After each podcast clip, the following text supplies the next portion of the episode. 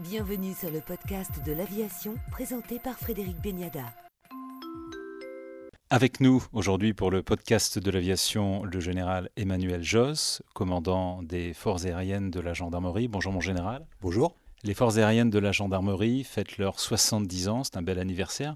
Quelle est l'histoire de ces forces? Alors c'est une belle histoire qui est ancrée à, l'histoire aéronautique euh, française, puisque euh, on est né en fait de réflexion d'une poignée euh, d'hommes dans les années 50, au tout début des années 50. Pour, pour l'anecdote, c'est un officier, hein, le commandant Fouché, qui était allé en voyage à, New York au début des années 50 et qui avait vu la police de New York s'équiper de Bell, de Bell 47, et avait tout de suite vu, était un peu sidéré par les possibilités offertes par ce, littéralement cet ovni. Hein. à l'époque, c'était vraiment un objet volant non identifié, pas connu du tout du grand public. Euh, il avait été projeté euh, en 1951 pendant la guerre de Corée. Et, donc, l'armée française, à l'époque, on est en pleine guerre, d'Indochine, a l'intention et, exploite les premiers hélicoptères. La mission, euh, au départ, c'est avant tout d'extraire nos blessés au contact de l'ennemi pour les évacuer sur des hôpitaux euh, militaires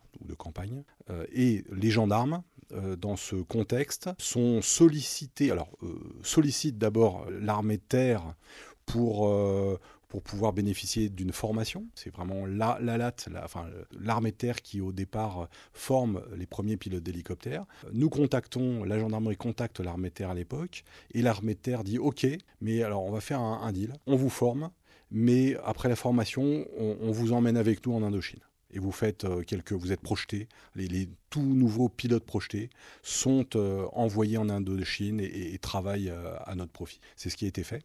Et c'est pourquoi les premiers gendarmes pilotes d'hélicoptères, à peine formés, sont envoyés, comme leurs camarades de l'armée terre, sont envoyés en Indochine pour réaliser les missions éventuellement, et, et avant tout d'évacuation sanitaire. Alors ça commence avec l'Indochine sur Bell 47 et ensuite alors ensuite, on revient, on a notre premier mort en service aérien commandé malheureusement euh, à l'époque euh, en Indochine. Les pilotes, euh, lorsqu'ils reviennent en France, en métropole, très vite informent leur chef de, des possibilités offertes par cet hélicoptère.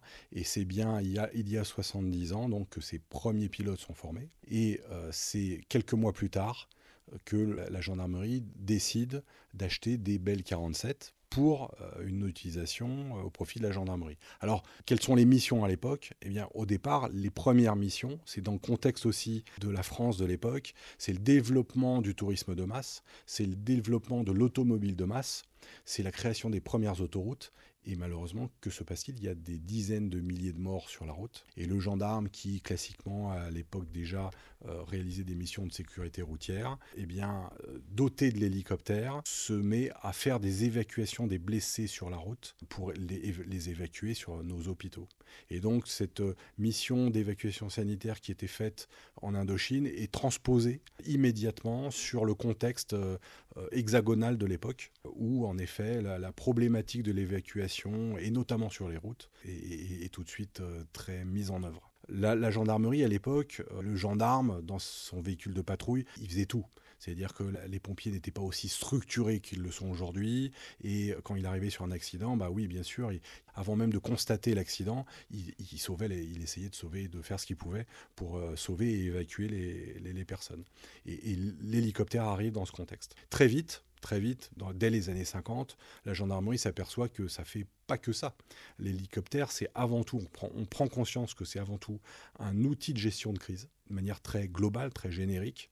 C'est un, outil très polyvalent, et donc c'est un outil, vous le dotez d'un treuil notamment, vous pouvez euh, intervenir dans n'importe quel milieu, que ce soit un milieu maritime, mais aussi un milieu de montagne, et c'est aussi avant tout un, formidable euh, outil d'observation euh, qui nous permet de réaliser en gros tout le spectre des missions de la gendarmerie c'est-à-dire toutes les missions de police judiciaire, de poursuite de délinquants, de surveillance au maintien de l'ordre, euh, de sécurisation des grands événements sportifs, et, donc euh, tout un, spectre de missions euh, qui tout de suite sont, mises en œuvre et sont développées à partir de l'hélicoptère. Et dès les années 50, bon, Bell c'est américain, l'industrie aéronautique l'industrie aéronautique française prend conscience de, tous ces enjeux, de ce marché potentiel, et construit l'Alouette 2, l'Alouette 2 qui va être notre, notre, premier hélicoptère français opérationnel que l'on va acheter très vite dans les années 50 et que l'on mettra à peu près en place un peu partout dans toutes les régions françaises. Je, reviens à, la montagne. C'est aussi le développement du tourisme de masse en montagne. Et on a plusieurs événements, dont un qui a marqué à l'époque les esprits, qui est en fait le cas de deux étudiants un peu enthousiastes qui se mettent à vouloir gravir le Mont Blanc, alors en tenue. Henri et Vincent Don. Henri et Vincent Don, voilà, qui, qui se mettent à, gravir le, Mont Blanc avec des équipements pas du tout adaptés. Mm. Euh, ça se passe très mal. Euh, et notre hélicoptère va euh, d'école pour les secourir. Et malheureusement il y a un suraccident et c'est à partir de cet événement qui a marqué très fortement les esprits à l'époque. Je crois que ça avait même fait la une de Paris Match. Et, clairement l'aéronautique l'industrie aéronautique française se met à réfléchir sur cette notion de rendement du moteur en haute altitude. Et, et, ça aboutit à la construction de l'Alouette 3 cette formidable machine qui nous a permis dès la fin des années 50 de progresser dès lors qu'on en été doté, de progresser dans nos évolutions en haute montagne, et ça nous a permis d'être les pionniers du secours en, haute montagne, et notamment sur le, massif du Mont Blanc. Et donc, euh, toute cette génération des anciens gendarmes, membres d'équipage sur hélicoptère des années 50, ce sont des pionniers de l'aéronautique. Hein. c'est eux qui ont déblayé euh, et défriché euh, les, missions en hélicoptère, tous les types de missions, aussi bien le secours que les missions de sécurité publique. C'est vraiment ces hommes des années 50 qui, voilà, qui, ont, qui ont inventé l'usage de l'hélicoptère en Europe. Ça a été les premiers.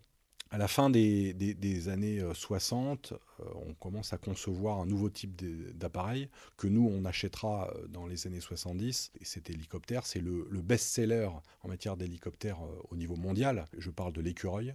Et l'écureuil, comme vous le savez, c'est l'hélicoptère qui vole encore aujourd'hui le plus dans le monde et qui a été le plus vendu au monde, hélicoptère français, que la gendarmerie a donc acheté euh, à, cette époque. Et l'écureuil, c'est le couteau suisse. Donc on, arrive avec ces deux types d'appareils, écureuil et, Alouette 3, jusqu'à la, fin du XXe siècle, euh, où là, euh, comme vous le savez, l'environnement juridique se complexifie. On, parle beaucoup de sécurité aérienne déjà, donc voilà, nos procédures sont, sont beaucoup plus consolidées, beaucoup, beaucoup plus durcies.